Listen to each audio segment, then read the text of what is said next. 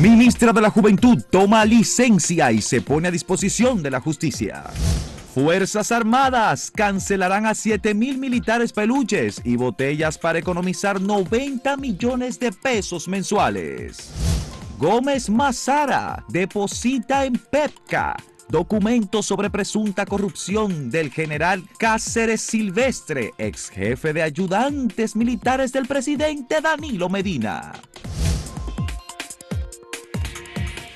El gobierno del presidente Luis Abinader ha estado eh, presionado en las últimas semanas, muy fuertemente presionado por la opinión pública, denuncias sobre situaciones complicadas, el propio proceso que se está dando de selección de los miembros de la Junta Central Electoral creo que también es un elemento de presión política interna dentro del Partido Revolucionario Moderno. Sin embargo, el caso más sonado ha sido el de la ministra de la Juventud, Kimberly Taveras, que ha estado en la palestra con una denuncia eh, sobre su propia declaración jurada de bienes.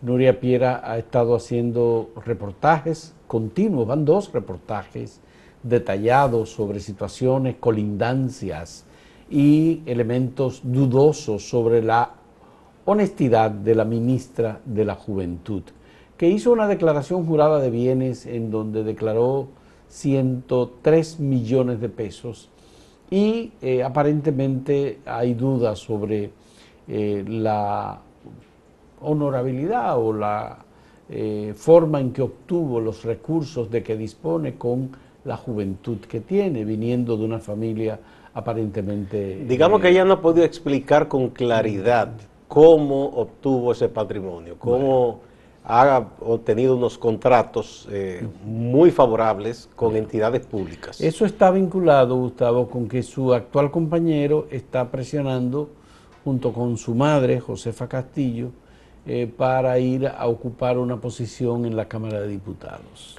Cuando según la ley debía ser, cuando alguien renuncia a una curul, que el que en ese partido tuvo más votos sea el que le corresponda. Entonces, el caso de Josefa Castillo, que es la actual superintendente de seguros, eh, su, ella apostó a que su hijo sea quien la sustituya, como si las posiciones públicas fueran hereditarias. Eso, se hizo mucho eh, en el pasado gobierno, con el pasado partido de gobierno, y se le criticó. Entonces, si se le criticó al PLD, no se le puede aplaudir al PRM. Bueno, la Procuraduría General de la República, a través de la Procuraduría Especializada de Persecución de la Corrupción Administrativa ha hecho algunas investigaciones, está procediendo a convocar, y ya la convocó para el próximo viernes, a la ministra de la Juventud para interrogarla sobre eh, las explicaciones que ella ofrece acerca del patrimonio eh, que ha acumulado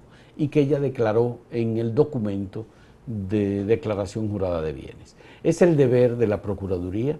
Ya la doctora Milagros Ortiz Bosch, directora del Departamento de Ética e Integridad Gubernamental, había pedido agilizar el proceso en el caso de la ministra de la Juventud y el departamento, el PETCA, ha avanzado en este sentido y ha convocado para este viernes a la ministra de la Juventud. La reacción de ella ha sido, bueno, voy a tomar una licencia y ha pedido una licencia sin disfrute de sueldo a partir de este viernes, que es cuando va a ser interrogada para ella dedicarse, según explicó, a eh, hacerle frente a las dudas que se han generado.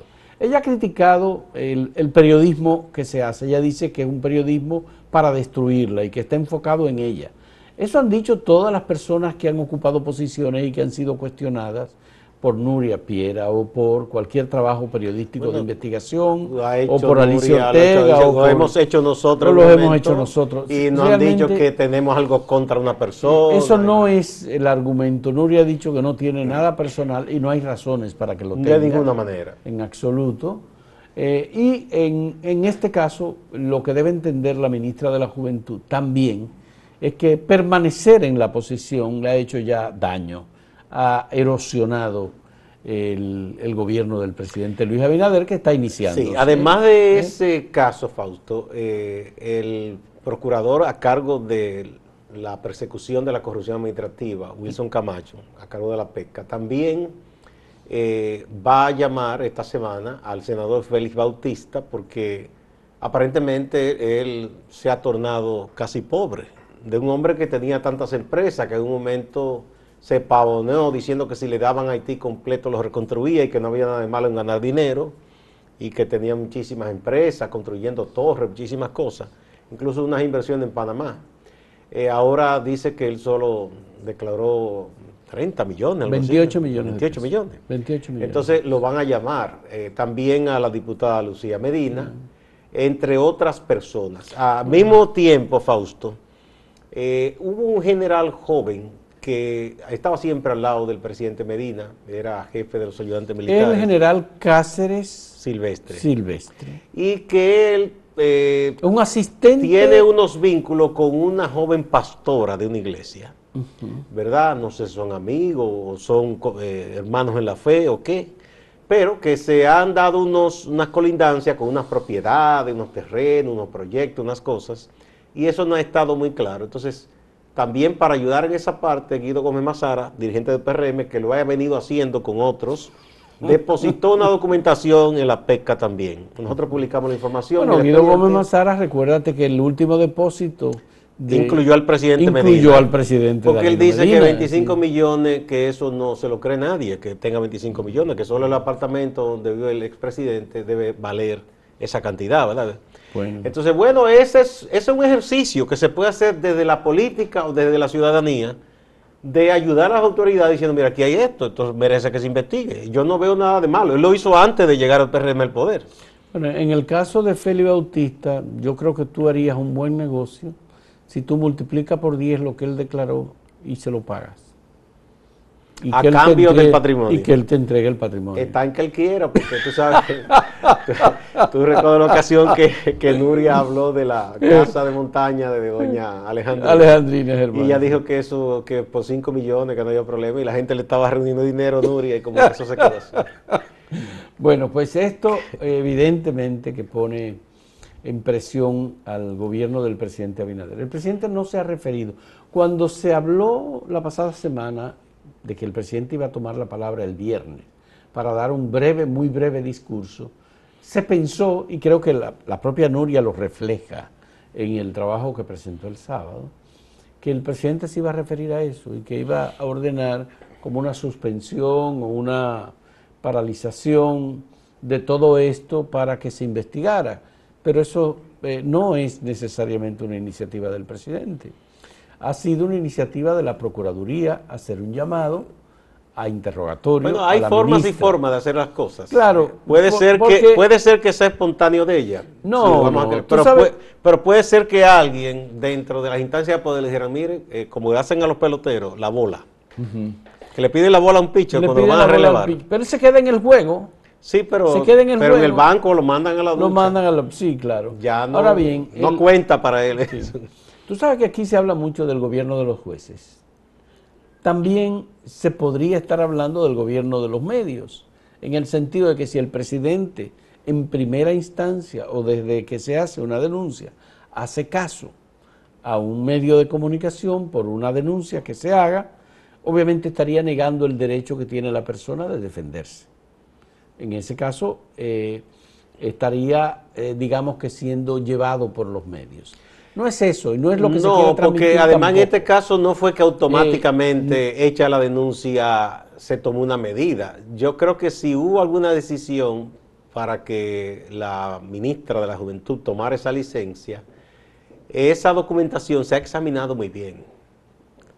Estoy seguro de eso. O sea, no es que se ha tomado una... El hecho de que, de que el magistrado Camacho le pida conversar y va a indagar ese, esa declaración de patrimonio Camacho es una persona que fundamenta bien sus acciones, no es que él va a salir a lo loco porque salió en el programa de Nuria, no. Por cierto, Wilson, Camacho no tiene nada que ver con Radamés Camacho. Yo no sé, son Camacho los dos, no sé si son primos. Ya, porque si tú tomas la declaración jurada de bienes de Radamés Camacho, expresidente de la Cámara de Diputados. Sí, a él lo van a llamar también. No, claro, él es una persona eh, que está en, se entiende, ¿no? no es que lo van a llamar, está en la lista de, los que lo van a llamar a, explicar, que explique una serie de cosas. una serie de cosas, de errores o omisiones tal vez. No tiene que ver que tengan el mismo apellido. En su declaración jurada. Hay unos rosarios pidiendo una herencia multi multimillonaria y tú no, estás ahí. Ya yo cedí la parte mía. La, regalé yo. Igual que hay, hay algunos olivos que no son precisamente aceitunas, ¿verdad? Y tienen el apellido mío. Vamos a pasar a la pregunta que tenemos para ustedes en el día de hoy. ¿Apoya usted que se reduzcan los recursos públicos que reciben los partidos políticos? Hay tres opciones. Estoy de acuerdo que no le den ni un centavo o no estoy de acuerdo. Vamos a ver qué ha dicho la gente. Ya.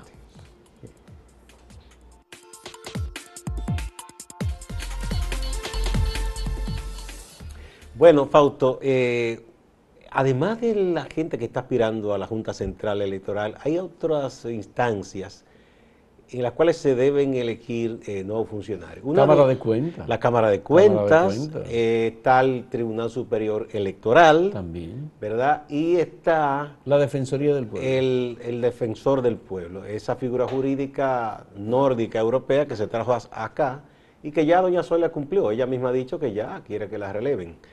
Hay mucha gente que ha sonado, muchos entendían que la profesora María Teresa Cabrera tenía las condiciones, las condiciones idóneas para ir a ese puesto. Ella ha hecho un esfuerzo, una gran labor como sindicalista, como educadora, líder de Marcha Verde, como educadora. Es una persona muy digna. activista político del Frente Amplio. Pero ahora parece que hay unas negociaciones políticas y quieren llevar a Fidel Santana, que también es dirigente de Frente Amplio y, parece que es como que, ha hecho los amarres del lugar, me dicen. Yo no sé si será cierto esto, pero sería una pena que, no fuera María Teresa la que elijan para eh, ejercer esas labores. Bueno, el, defensor del pueblo tiene un desafío adicional al que cualquier otra institución podría tener, y es que el Senado de la República eh, designó una primera defensoría del pueblo que aparentemente no entendió bien el rol que le correspondía a esa institución creada mediante eh, la reforma constitucional del año 2010. Y en este caso hay mucha gente aspirando con, cualidades y, conocimientos. Eh, por supuesto que la defensora del pueblo saliente ella ha hecho un gran esfuerzo. Y, ella organizó, porque hay que recordar, hay que decir, en, en abono de Doña Zoila, que cuando ella llegó, eso prácticamente era nada. No, no, ella, ella lo recibió. Y ella lo ha eh, organizado. Encontró un local, ha hecho algunas cosas, pero el rol de la Defensoría del Pueblo va mucho más allá. Más allá, y además de lo que ella en realidad. El perfil de para ese cargo debería ser, si uno ve la historia de, de, la creación del Defensor del Pueblo en esos países europeos, alguien que sea un poco de contestación al statu quo. Al estatus, es de control del poder, por Dios. Exacto, contrapeso. Entonces no puede ser una persona conservadora, mm. sin que no tengamos nada en contra de los conservadores, sino que por naturaleza debe ser alguien contestatario. Contestatario, así mismo.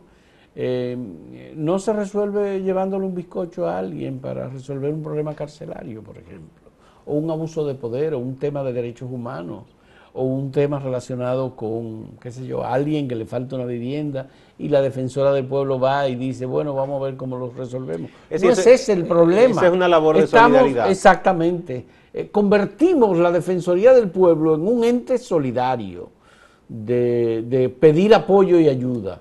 No, no es eso. El defensor del pueblo defiende derechos. Y la Defensoría del Pueblo tiene una lista de temas bajo su responsabilidad derechos humanos, derechos migratorios, eh, derecho a, al trabajo, es decir, hay una serie de factores. De hecho, los llamados derechos difusos pueden ser asumidos por el defensor del pueblo. Por ejemplo, si hay una comunidad. El derecho de la minoría tiene que ser batalla por, por, un asunto ambiental. O por un tema religioso. Un puede asumir eso también. Por supuesto, todo eso está ahí y lamentablemente ese no ha sido el defensor del pueblo que hemos tenido.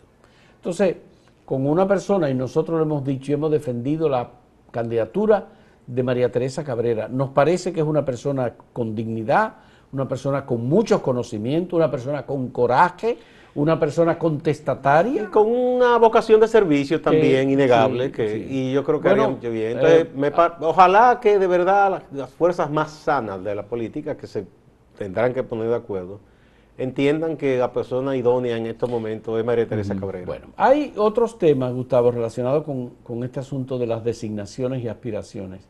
Hay aspirantes profesionales que van a pasar de la Junta Central Electoral a la Cámara de Cuentas. Pero como profesionales, o sea, que son profesionales, profesionales de la, la- aspiración. De las aspiraciones. De las aspiraciones. Como algunos, eso están en ¿tú todo. recuerdas en la UAS que, A ver si pegan. que había gente que duró la vida entera aspirando a rector.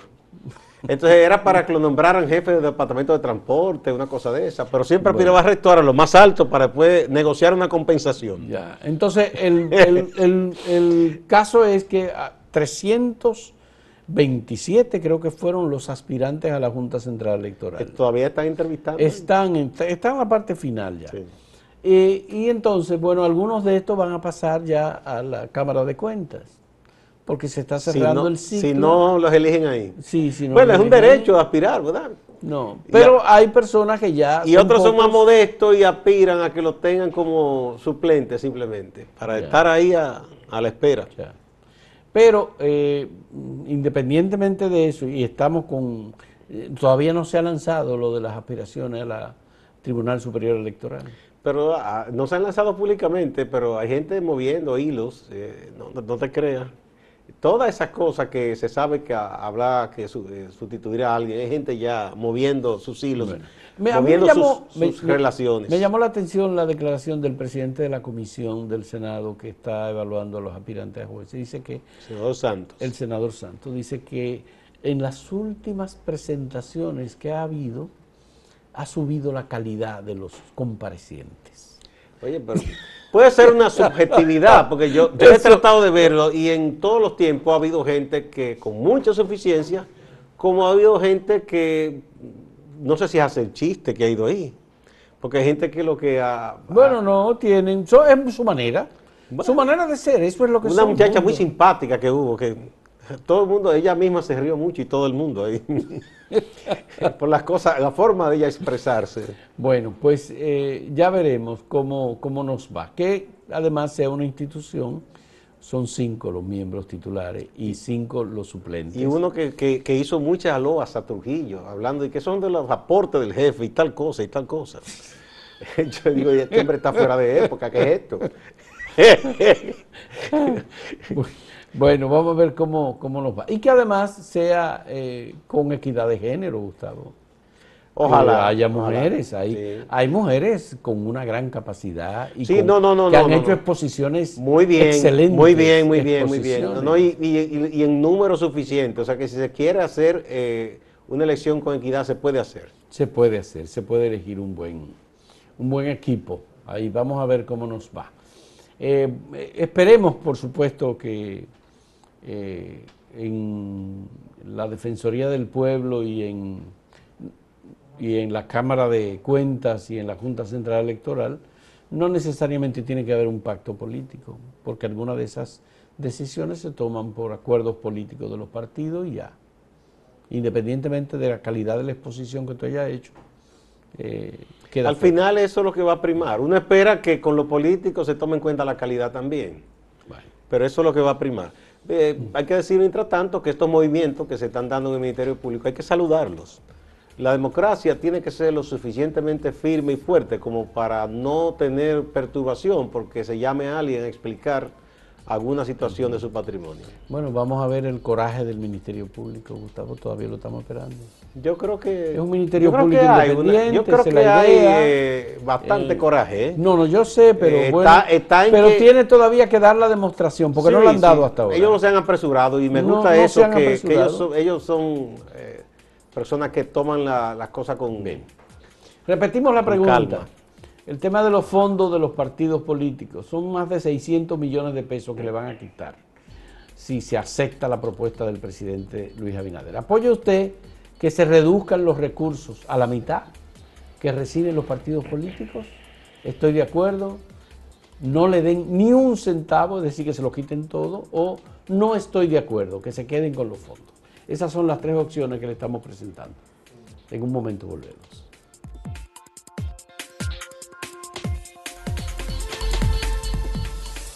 Pasamos a escuchar los puntos de vista que nos han expresado ustedes a la pregunta que les formulamos. En general, en Twitter. En Twitter aquí hay 64.5%. Estoy de acuerdo con la reducción de los fondos a los partidos. Que no le den ni un centavo, un 30%. Y no estoy de acuerdo, no estoy de acuerdo, es decir, que se queden los fondos a los partidos, 5.3%. 828 votos ahí en Twitter. En el, Twitter, sí. sigamos con la siguiente. Eh, Josué Bordados. Es así, ¿verdad? Sí, Josué Bordados, sí. Dice, ni un centavo más. Que tomen para la campaña el CAL del Estado y por ahí las redes que hagan sus campañas. Con ese dinero se puede abastecer varios hospitales. Será el canal del Estado, quise decir. Dice el CAL. Sí. Michael Smith dice, durante tres años no deben darles nada, que hagan rifas, sorteos o lo que sea para conseguir dinero. Y el año de las elecciones, que la Junta le dé dinero. Esta es una modalidad distinta, solo el año de las elecciones. Bien, que le quiten todo a esos partidos parásitos y sanguijuelas del presupuesto. Eso es a Maurice MF19 que dice eso. Sí. Ahora viene, ah bueno, este es el resumen de YouTube. Dice, estoy de acuerdo, 74%. Que le quiten la mitad que es la propuesta del presidente. No le den ni un centavo, eso lo dice 24%. Y hay otro que dice que no, que dejen el dinero a los partidos, 2%. Bueno, el 98% es que 1.200 personas que opinaron en YouTube. En YouTube, sí, sí. Muy bien. El Robert Puesan, a los partidos políticos no le deben dar dinero de mis impuestos. ¿Mm? Santos Mateo Dice, el propósito de la ley era evitar que los partidos sean influenciados por compañías, tanto nacionales como extranjeras. Y ahora es que los partidos sean prostituidos desde todos los ámbitos. ¿Por qué no le...? No se leyó entero, no sé qué, qué decir. Y el líder 27, tu father, dice, deberían darle recursos. Cuando hay elecciones, no todos los meses. Así se acaba esa sangría con esos partiditos. Miguel Ángel Peña dice, no es reducirlo, es quitárselo, que sea como en Estados Unidos. Así tendrán que trabajar a favor del pueblo. Bueno, terminamos ahí con estas respuestas de ustedes a la pregunta sobre los fondos a los partidos políticos. El presidente lo propuso el pasado viernes y hay algunos partidos que lo aceptan, hay otros que no acogen la propuesta. Pasamos a nuestro compañero en Santiago Máximo Laureano, que como cada día nos tiene un reporte sobre las informaciones más importantes de esa región. Adelante. Varias actividades relacionadas a los llamados de prevención contra el cáncer de mama. Por sexta ocasión, la Corporación Zona Franca realizó un acto que es para motivar la prevención para motivar la orientación y sobre todo los chequeos entre las empleadas de las empresas de zona franca. Pero es una actividad que está abierta a llevar este mensaje más allá de las empresas a las comunidades cercanas a zona franca. Miguel Lama Rodríguez, presidente de la Corporación Zona Franca, ofrece algunos detalles de esta actividad. Porque Te Quiero cumple su sexta año y al finalizar este noviembre, que por primera vez se hace dos meses, habrá beneficiado un total de 8.000 mujeres que han recibido estudios especializados, charlas educativas, actividades de socialización que culminan con un gran lazo humano que termina uniéndonos a todos como una ciudad productiva y solidaria. El ministro de Salud, Plutarco Arias, la ministra de la Mujer, Mayra Jiménez, también estuvieron presentes en esta actividad realizada en Plazona un área verde de la zona franca. Previo a este acto, la gobernadora de Santiago, Rosa Santos, también llevó a cabo una actividad en la sede de la gobernación para llevar orientación preventiva en torno al cáncer de mama. También en el distrito municipal de Alto del Yaque se realizó una actividad con estos fines. Cambiamos de tema. La Policía Nacional identificó a un joven de 29 años de edad, Edwin Ignacio Peralta Franco, sospechoso de la muerte del raso Abel de Jesús, quien falleció tras ser baleado en un centro de diversión o club de billar en Santiago Oeste, Cienfuego. Ese caso ocurrió el pasado 6 de octubre. Hay otros hombres que la policía ha identificado y le ha hecho un llamado a que se entreguen. Hablando de coronavirus, la situación de Tamboril no es para alarmarse. Eso dice el ministro de Salud, Plutarco Aria. Dice que no hay rebrote por esta situación. En Santiago se han procesado 50.074 pruebas. Han salido positivo hasta el momento 13.503. Se han recuperado 11.000 758 personas. En el reporte reciente de salud pública se reportaron 49 casos nuevos. En Santiago han fallecido 328 personas. Distante pero pendiente de la actualidad noticiosa desde Santiago y el Cibao. Siga la programación de Acento TV.